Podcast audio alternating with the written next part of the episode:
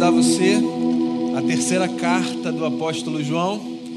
Os adolescentes nesse momento descem para sua classe, os que aqui estão. Então, esse é o momento de nós nos separarmos dos adolas que vão para sua própria classe e que seja um tempo precioso também para cada adolescente que está aqui nessa manhã. Você que vai ficar aqui, você que nos acompanha de casa, eu quero chamar você para a terceira carta do apóstolo João, lá no finalzinho da sua Bíblia. A gente vai ler essa carta toda, pequena, do verso 1 ao verso 15. O texto diz assim: O presbítero ao amado Gaio, a quem amo na verdade. Amado, oro para que você tenha boa saúde e tudo lhe corra bem, assim como vai bem a sua alma. Muito me alegrei ao receber a visita de alguns irmãos que falaram a respeito da sua fidelidade e de como você continua andando na verdade. Não tenho alegria maior do que ouvir que meus filhos estão andando na verdade. Amado, você é fiel no que está fazendo pelos irmãos, apesar de lhes serem desconhecidos. Eles falaram à igreja a respeito deste seu amor, e você fará bem se os encaminhar em sua viagem de modo agradável a Deus, pois foi por causa do nome que eles saíram, sem receber ajuda alguma dos gentios. É, pois, nosso dever receber com hospitalidade irmãos como esses, para que nos tornemos cooperadores em favor da verdade. Eu escrevi à igreja, mas Diótrefes, que gosta muito de ser o mais importante entre eles, não nos recebe. Portanto, se eu for, chamarei a atenção dele para o que está fazendo com suas palavras maldosas contra nós. Não satisfeito com isso, ele se recusa a receber os irmãos, impede os que desejam recebê-los e os expulsa da igreja. Amado, não imite o que é mal, mas sim o que é bom. Aquele que faz o bem é de Deus. Aquele que faz o mal não viu a Deus. Quanto a Demétrio, todos falam bem dele, e a própria verdade testemunha a seu favor.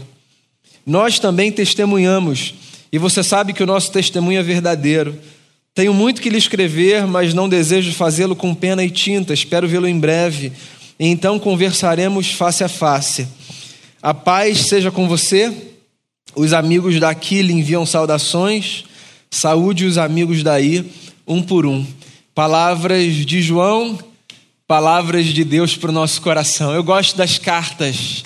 Não apenas das cartas da Bíblia, eu gosto da estrutura das cartas, da força que elas têm, de uma época que já não existe mais, mas que já existiu. Quando os recados eram aguardados com expectativa, enviados, e a gente ficava imaginando como aquele ou aquela que o receberiam reagiriam com cada palavra e como seria a resposta, a réplica e o que suscitaria daí. O mundo do Novo Testamento é um mundo de cartas, de textos escritos e enviados, de documentos que circulavam, no contexto da igreja, sobretudo, com o propósito de orientar aquela gente sobre como eles deviam viver. O Novo Testamento é, em sua maior parte, formado por cartas, que eram esses documentos que circulavam entre as comunidades, escritos geralmente por autoridades na igreja, apóstolos ou homens e mulheres com alguma importância no contexto daquele povo, que norteavam a vida daquela gente, dizendo: Ó, oh, vai por aqui, não vai por ali, ouve essa pessoa, cuidado com aquela outra pessoa. Dos apóstolos, eu gosto das cartas de João. Eu tenho a sensação de que as cartas de João são muito pessoais. João era conhecido como o discípulo do amor. E me parece que essa característica, mesmo nas suas cartas mais duras e mais fortes, porque algumas cartas de João são muito duras, muito fortes, essa característica de João ela aparece de forma muito intensa, quase palpável nos textos que ele escreve. Aqui tem uma carta pequena, escrita para um homem que era presbítero, ou seja, era um ancião, porque daí vem a palavra presbítero, O presbítero era o ancião da igreja, era o sujeito que já tinha caminhado é, e já tinha adquirido uma sabedoria. Presbítero aqui não é uma função institucional, presbítero aqui é o reconhecimento de que há sabedoria nos cabelos brancos de alguém, é mais ou menos isso. Essa é a ideia do presbítero no Novo Testamento. E João escreve para esse homem, então, reconhecido na comunidade como um sábio e como um condutor da comunidade. O nome dele é Gaio. E João se refere a ele como aquele a quem eu amo na verdade. E ele escreve uma carta com algumas orientações que eu acho muito bonitas. Eu acho que essas orientações são inspiradoras. E eu acho que a gente pode se beneficiar delas. Então eu queria pensar aqui desse texto, não tudo que há de importante, porque há muita coisa importante aqui. Eu, inclusive, aconselho você a fazer a sua leitura depois e pensar o que salta aos seus olhos. Mas eu queria tirar daqui algumas coisas que saltam aos meus nessa manhã. E que eu acho que são norteadoras para o tipo de vida que a gente pode viver. Por exemplo, no verso 2, João começa dizendo assim: Amado, eu oro para que você tenha boa saúde e tudo lhe corra bem, assim como vai bem a sua alma. Eu acho bacana aqui porque a estrutura de João é uma estrutura que inverte a maneira pela qual a gente se aproxima das pessoas, tentando saber se elas estão bem. Por exemplo, quando a gente se aproxima de alguém que no semblante demonstra preocupação, tristeza, angústia, por mais que a gente não veja angústia, tristeza, inquietude, por mais que essas coisas sejam coisas intangíveis e invisíveis aos nossos olhos, certo? Como nós percebemos que essas pessoas estão possivelmente assim lá dentro? A partir das suas feições, da maneira como elas se portam. O nosso rosto denuncia o estado da nossa alma, certo? Então nós nos aproximamos das pessoas perguntando como está a alma delas a partir daquilo que a gente vê no corpo. Como alguém já disse, o corpo fala. A nossa postura corporal, a nossa tranquilidade ou a nossa agitação, os nossos olhos, que são as janelas da nossa alma. A gente olha para as pessoas e, pelo menos em tese, a gente já consegue discernir se elas estão num dia bom ou num dia mau. Por quê? porque o corpo faz transparecer aquilo que dentro dele existe, que a gente chama de alma, essa dimensão intangível e invisível da nossa existência. Inclusive, há um provérbio que fala sobre isso. Há um texto da sabedoria que diz que o coração alegre aformoseia o rosto. Lembra disso? E aí é interessante porque aqui nesse texto, a despeito da maneira como nós nos aproximamos das pessoas, o que João diz acerca de Gaio é o contrário. É claro, ele não está vendo Gaio, ele está escrevendo. Mas ao invés de dizer assim, ó, eu espero que a sua alma esteja bem, porque eu estou vendo você bem, fisicamente bem, o que ele diz é: eu espero que tudo vá bem na sua saúde e no seu corpo, como vai bem a sua alma. Olha que sujeito devia ser o Gaio. A beleza da alma dele devia ser tão intensa que a alma que é invisível, que é intangível, que é subjetiva, era notada mais do que o corpo que a gente vê, do que o rosto que a gente enxerga. E aí eu paro, eu olho para esse texto e eu fico pensando no desafio que a gente pode abraçar de cultivar na nossa alma um estado tal que fará com que as pessoas percebam a nossa alma antes de perceberem os sinais do nosso corpo. A gente inverter essa ordem da vida. Não que essa ordem seja problemática, mas alguma coisa deve haver, alguma coisa deve haver que torne possível que a nossa alma chegue primeiro do que o nosso corpo, da perspectiva da reputação, da perspectiva da notícia. Entende a minha fala? Que tudo, vai bem, que tudo vá bem com você no corpo e na saúde, como a tua alma vai bem. Quando as pessoas falam de você, do que elas falam e o que elas destacam, o que aparece na sua vida. Jesus, inclusive, lança muitas vezes ao longo do seu ministério essa provocação. Quando ele critica, por exemplo, os religiosos, ele diz assim para os religiosos: vocês do lado de fora estão perfeitos, são belos, arrumados, vocês têm uma estética que aponta para Deus, mas do lado de dentro vocês estão vazios, vocês são ocos, vocês fedem. Jesus fez muitas críticas assim, certo? A gente que se preocupava demais com o lado de fora, com o invólucro, com o estético, com o aparente, mas não se preocupava com o que estava lá dentro. E João está aqui sinalizando que havia nessa comunidade para a qual ele escreve um homem chamado Gaio que fazia valer o inverso da ordem natural dos fatos. Ele tinha uma alma bonita. Ele tinha uma alma bonita. E está aí uma coisa com a qual a gente deve se ocupar com darmos beleza à nossa alma. E como nós damos beleza à nossa alma? Nós damos beleza à nossa alma cuidando daquilo que, mesmo sendo intangível, é tão importante quanto aquilo que a gente consegue tocar. Nós damos beleza à nossa alma cuidando dos nossos relacionamentos. Nós damos beleza à nossa alma cuidando do nosso coração. Nós damos beleza à nossa alma nos preocupando com o nosso caráter não apenas com a força do nosso corpo, não apenas com o bom funcionamento do nosso organismo. Nós damos beleza à nossa alma cuidando daquilo que está lá dentro. Onde está o teu tesouro, disse Jesus, aí estará o teu coração. Então, onde está o nosso tesouro, o que a gente mais almeja? Tem uma frase de C.S. Lewis bem propícia para essa ocasião. Ele fala exatamente isso diante de alguma constatação que faz na vida. Existem em mim desejos que nada nesse mundo é capaz de preencher, nada nesse mundo.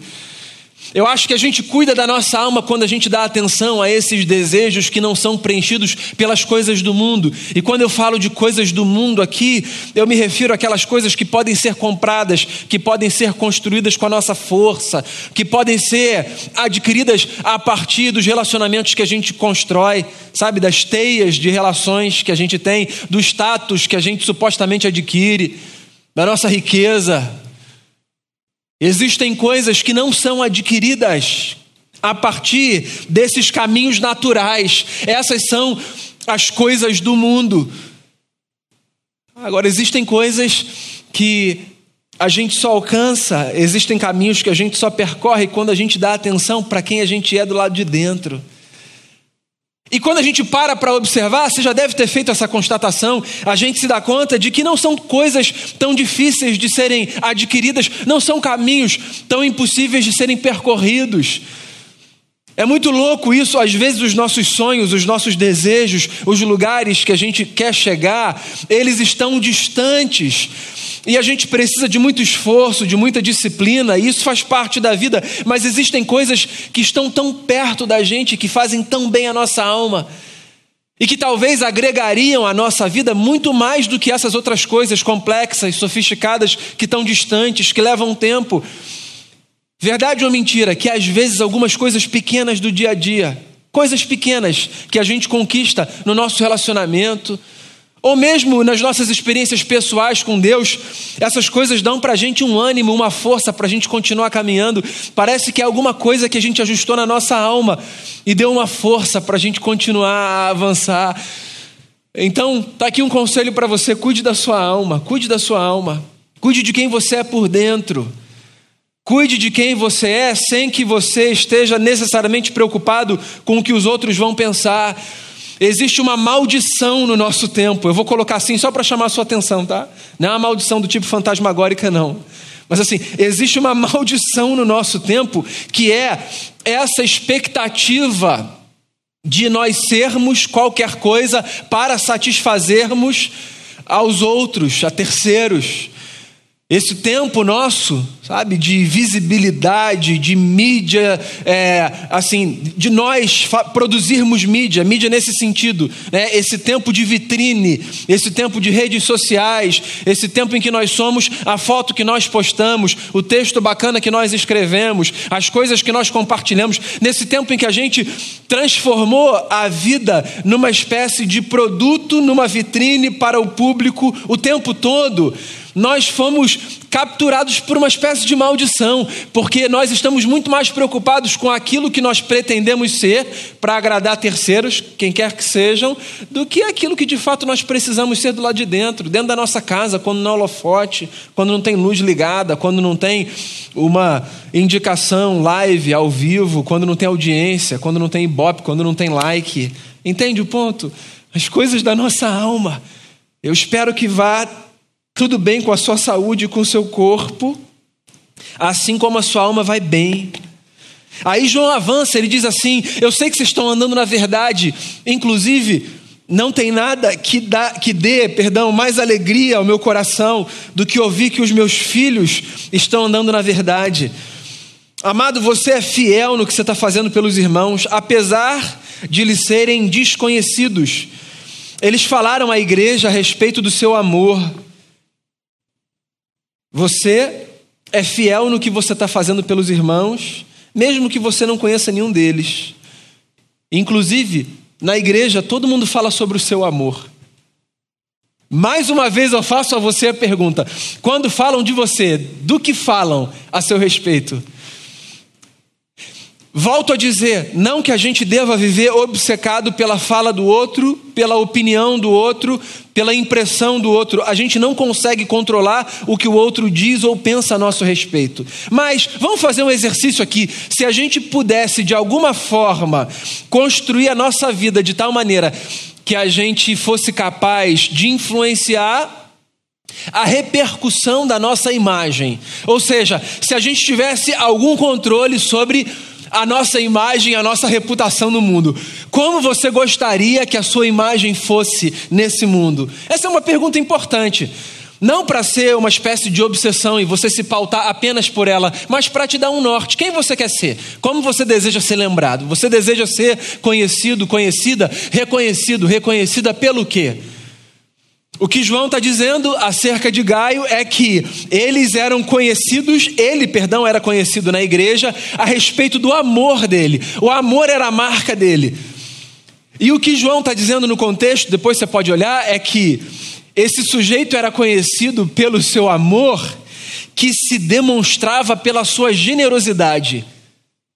Essa é uma das coisas mais importantes da gente entender na dinâmica da vida com Deus. Se eu tivesse que chamar a vida com Deus de um jogo, e se eu tivesse que dar um nome a esse jogo da vida com Deus, eu diria a você: o nome do jogo é generosidade. O que significa viver com Deus? Se eu tivesse que resumir de forma simples, eu diria: viver com Deus significa, a partir da experiência com Jesus, ter uma jornada generosa em todos os aspectos. Em todos os aspectos. Ser generoso no amor que eu ofereço. Ser generoso na maneira como eu me apresento em tudo aquilo que eu faço. Ser generoso na minha compreensão de que abençoar quem quer que seja com o que eu tenho, com o que eu sou, com o que eu faço, é uma das coisas mais impactantes para sinalizar a justiça e a presença de Deus nesse mundo. Generosidade é o nome do jogo. O que João está dizendo é: Gaio, você é generoso. É por isso, irmãos e irmãs, que nos nossos avisos ou nas nossas convocações, quer eu esteja falando, quer Damião, quer Diego, quer Rafael, quem quer que seja, é por isso que nós sempre enfatizamos, ou no encorajamento, ou na gratidão, o fato da beleza de nós podermos ser generosos. Quando a gente fala, por exemplo, contribua com seus dízimos e com as suas ofertas, o que, que a gente está fazendo com isso? Construindo uma cultura de dê para Deus te devolver, dê que Deus vai cuidar de você. Em absoluto.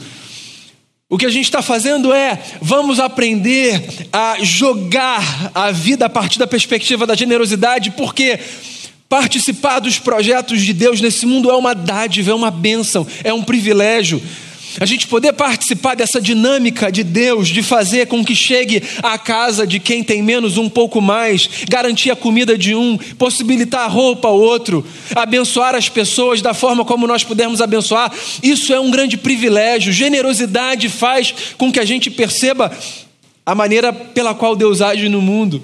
E aí, quando a gente diz aqui, por exemplo, como eu disse hoje na hora dos avisos, a gente conseguiu levantar 16 mil reais com o bazar da igreja. Eu queria agradecer cada roupa que você doou, queria agradecer o seu tempo sendo voluntário e ajudando a gente aqui a arrumar as araras, a dobrar as roupas, a separar coisas, a ficar no caixa abençoando as pessoas. Quando a gente fala sobre essas coisas, e quando a gente fala sobre como isso alegra o nosso coração, é porque alegra mesmo porque isso é uma expressão de generosidade.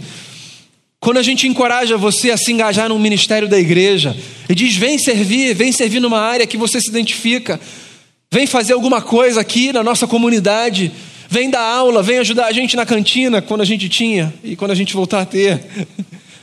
Vem ajudar a gente com transmissão, vem ajudar a gente com a comunicação. O que, que a gente está querendo fazer com isso? É estimular as pessoas a serem generosas no uso do seu tempo, a desenvolverem a consciência de que o meu tempo não é só para mim, é um privilégio eu pegar parte do meu tempo e dedicá-lo a serviço de outros. É isso.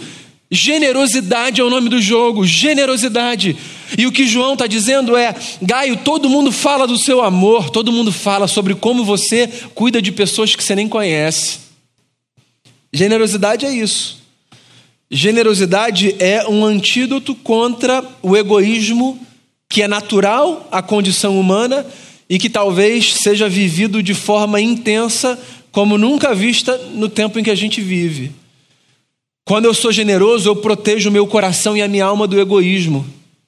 Quando eu sou generoso, eu passo a olhar para outros.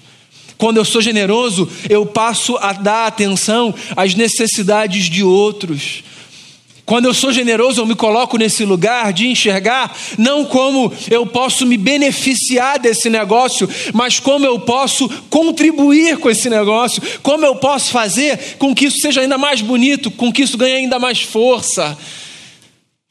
Generosidade é um exercício contra a cultura maligna de tratar a experiência religiosa como um serviço consumido. Falei sobre isso alguns domingos. Essa é mais uma maldição do nosso tempo. Nós transformamos a experiência religiosa num serviço a ser consumido. Então há um pequeno grupo de prestadores de serviço e há um grande grupo de consumidores de serviço que, numa espécie de sessão de cinema, comem pipoca enquanto avaliam se aquele produto foi bem feito ou mal feito. E a generosidade faz com que a gente rompa com esse negócio. Faz com que a gente entenda, por exemplo, que um culto público não é uma performance sobre todas as coisas. É evidente que existe um elemento performático. Eu estou me apresentando aqui com a minha fala.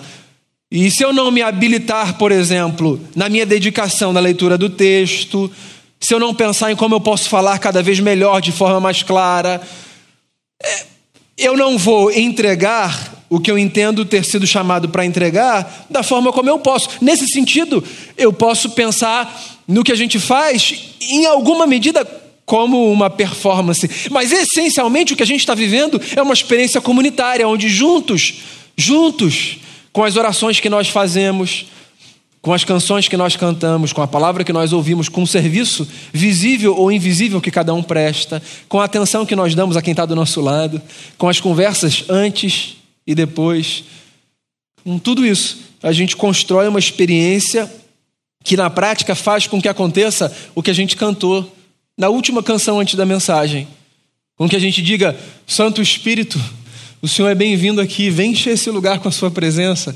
E através de cada ato, em cada momento, permita que a tua presença impacte e transforme a nossa vida. É isso. Então, quando a gente pensa na generosidade, a gente se distancia dessa lógica maligna de fazer, inclusive, com que essa experiência seja apenas uma experiência de consumo de um produto num serviço religioso. A generosidade, amigos e amigas, vocês podem acreditar, é uma das peças mais importantes para fazerem com que a gente tenha nessa vida atitudes parecidas com a atitude do Eterno que nos fez. Qual é o versículo mais conhecido da Bíblia? Você pode citar o Salmo 23, você pode citar João 3,16. Vai, deixa eu ir com João 3,16. Porque Deus ama o mundo de tal maneira que ele dá o seu filho. Percebe? Que o que Jesus está dizendo ali é que essa tal maneira, a grandeza desse amor se expressa no ato generoso de Deus. Deus é generosidade. E o que João está destacando então aqui, quando ele fala sobre Gaio, não é pouca coisa. Está aí, mais uma vez a pergunta: como você deseja ser conhecido? Como você deseja ser conhecida? Eu espero que a gente seja conhecido como uma comunidade generosa, uma comunidade que ama, ama. Uma comunidade que dá de si, uma comunidade que partilha e que faz tudo isso em resposta ao amor de Deus que dá de si por nós. Aí o texto avança e João vem para uma outra sessão. Ele diz assim: Eu escrevi à igreja, mas Diótrefes, que gosta muito de ser o mais importante entre eles, não nos recebe. Inclusive, quando eu for, eu vou conversar com ele, porque ele é mau. Ele não recebe os irmãos e ele impede os outros que desejam recebê-lo, expulsando-os da igreja. Desde que o mundo é mundo, tem igreja com dono. E aqui tem um camarada que era dono da igreja. Fazendo alusão à palavra de Jesus, ele é o cara que está na porta, não entra e não deixa ninguém entrar. Ele é o oposto da generosidade. Porque o generoso diz assim: é nosso, venha. Mas esse sujeito, ele diz: é tudo meu, passa tudo pelo meu crivo. E ele é um estorvo à igreja, à causa do evangelho e ao reino de Deus. A ponto de João dizer assim: não imitem esse cara, não imitem esse cara. Gaio, não imite esse cara. Deixa eu falar uma coisa para você nesse mundo em que nós achamos que nós precisamos ser autênticos, originais e inéditos para nós ocuparmos o nosso lugar sob o sol. A gente vive numa época que também tem nisso uma maldição. A síndrome do ineditismo. Todo mundo quer ter a ideia nova, ter a sacada brilhante, ter esse lugar de destaque sob o sol que passe por aí. Alguém já disse, e nunca é demais lembrar: original é esconder as fontes. O Salomão já disse isso. Nesse mundo, tudo que há já houve. Não há nada novo debaixo do sol. Ou seja, num certo sentido, esse ímpeto, sabe, de querer reinventar rodas, e de querer falar o tempo todo que ninguém nunca falou, e de querer brilhar dessa forma, e só dessa forma, às vezes, esse negócio é um problema para o avanço das nossas relações. O feijão com arroz sustenta a gente, ou não sustenta? Isso aqui não é um incentivo ao simplismo isso aqui é uma valorização da simplicidade. A gente não precisa ficar buscando o tempo todo o espetacular, o que nunca aconteceu, o que nunca foi dito. A gente pode viver a partir do básico do Evangelho, fazendo os nossos caminhos, buscando as nossas compreensões, mas fazendo o básico e o básico não é o beabá, o básico é aquilo a que o evangelho se resume. Quando perguntaram para Jesus, aqui se resume a lei e os profetas, Jesus disse: ame a Deus e ao próximo. Ame a Deus e ao próximo. Isso não é ser simplista, isso é uma resposta simples para um dilema complexo, porque daí vem as perguntas, tá? Como é que eu faço para amar a Deus e amar o meu próximo? Mas essencialmente é isso: ame a Deus e ame o próximo. Ame, ame, ame intensamente. Fuja desse negócio de querer ser a estrela, de querer brilhar o tempo todo. Fuja desse negócio, dessa tentação de querer estar o tempo todo debaixo do holofote. Fuja dessa coisa maluca de achar que você é o tempo todo um avatar que precisa ser curtido. Nós não somos um avatar a ser curtido o tempo todo. Nós somos gente. E nós podemos e até desejamos o brilho em alguns momentos, é evidente. Mas nós somos muito mais do que isso. Nós somos o que somos ao redor da mesa com as pessoas que amamos, nos encontros mais simples, mais triviais. Nós somos o que somos diante daquelas pessoas que conhecem os nossos erros e nem por isso nos repelem. Nós somos o que somos do lado daquelas pessoas que conhecem os nossos momentos mais vergonhosos e que ainda assim caminham com a gente. Não não tome como exemplo, não apenas na igreja, tá? Isso aqui é para a vida. Quem para na porta de qualquer coisa, achando que recebeu de Deus a função de ser aquele que fica olhando o cara a crachá para dizer quem vai entrar e quem não vai entrar, sabe como é que é? Cuidado com esse tipo de gente. Cuidado, sobretudo no reino, com as coisas de Deus. Fiscais do reino de Deus. Eu já vi esse filme antes. Jesus já falou sobre essa gente. Leia os evangelhos. Se você quer ser exemplo, em alguém, ou se você quer seguir o exemplo de alguém, melhor dizendo, o próprio João diz aqui, ele diz assim, ó, não tome um sujeito como Diótrefes de modelo. Tome, por exemplo, um sujeito como Demétrio de modelo. E quem é o Demétrio? É esse cara que todo mundo fala bem dele. E olha aqui que coisa bonita. Essa é uma das coisas mais bonitas do texto. A própria verdade testemunha a seu favor. Essa é uma das coisas mais bonitas desse texto. Porque olha só, nós compreendemos a vida acreditando o tempo todo que o que nós precisamos é dar testemunho da verdade. Certo? Nós testemunhamos a verdade, nós damos testemunho da verdade. E aí o que João está dizendo é que havia naquela comunidade um sujeito que era tão especial, que era Demétrio, que a verdade testemunhava a seu favor. Era um sujeito tão comprometido com a essência, com a beleza da vida que vinha de Jesus, do seu evangelho, da sua praxis, da sua conduta, que a verdade testemunhava a favor dele. E eu acho que é isso. No final das contas, é isso que a vida pede da gente.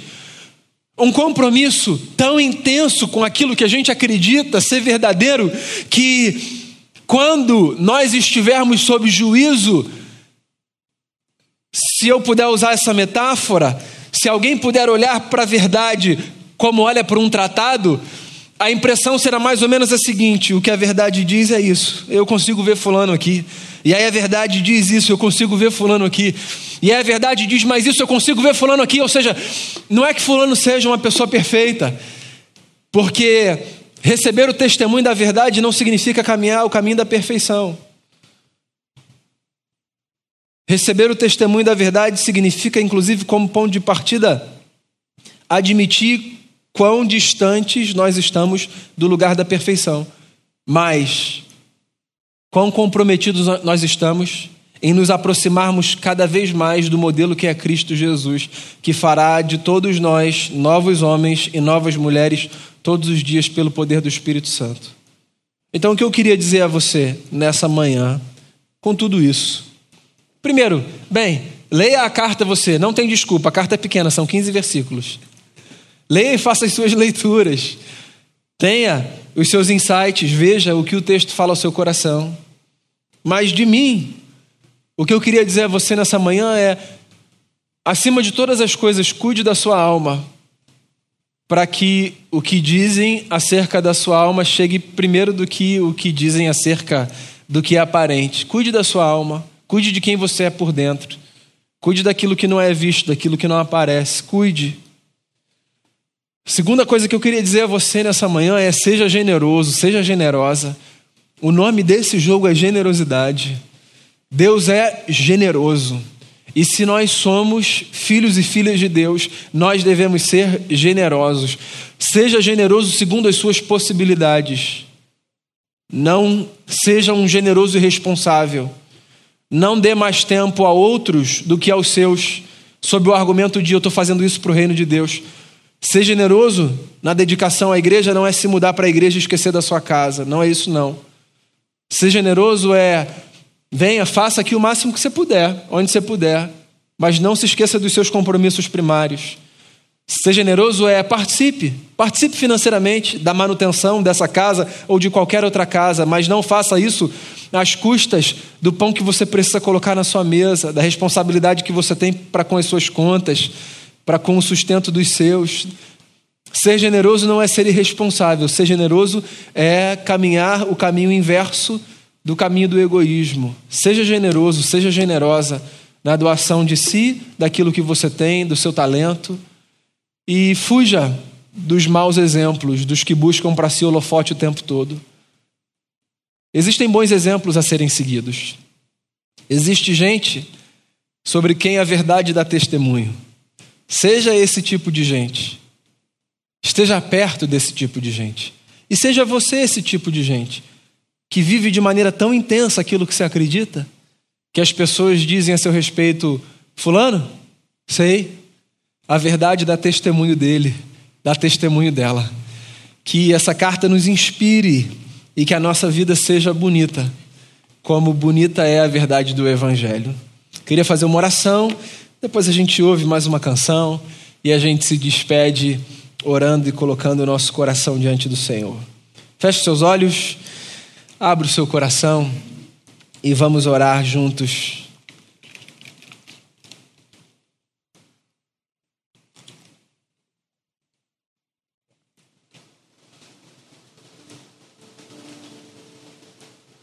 Jesus, Tu és o nosso Senhor, a nossa inspiração,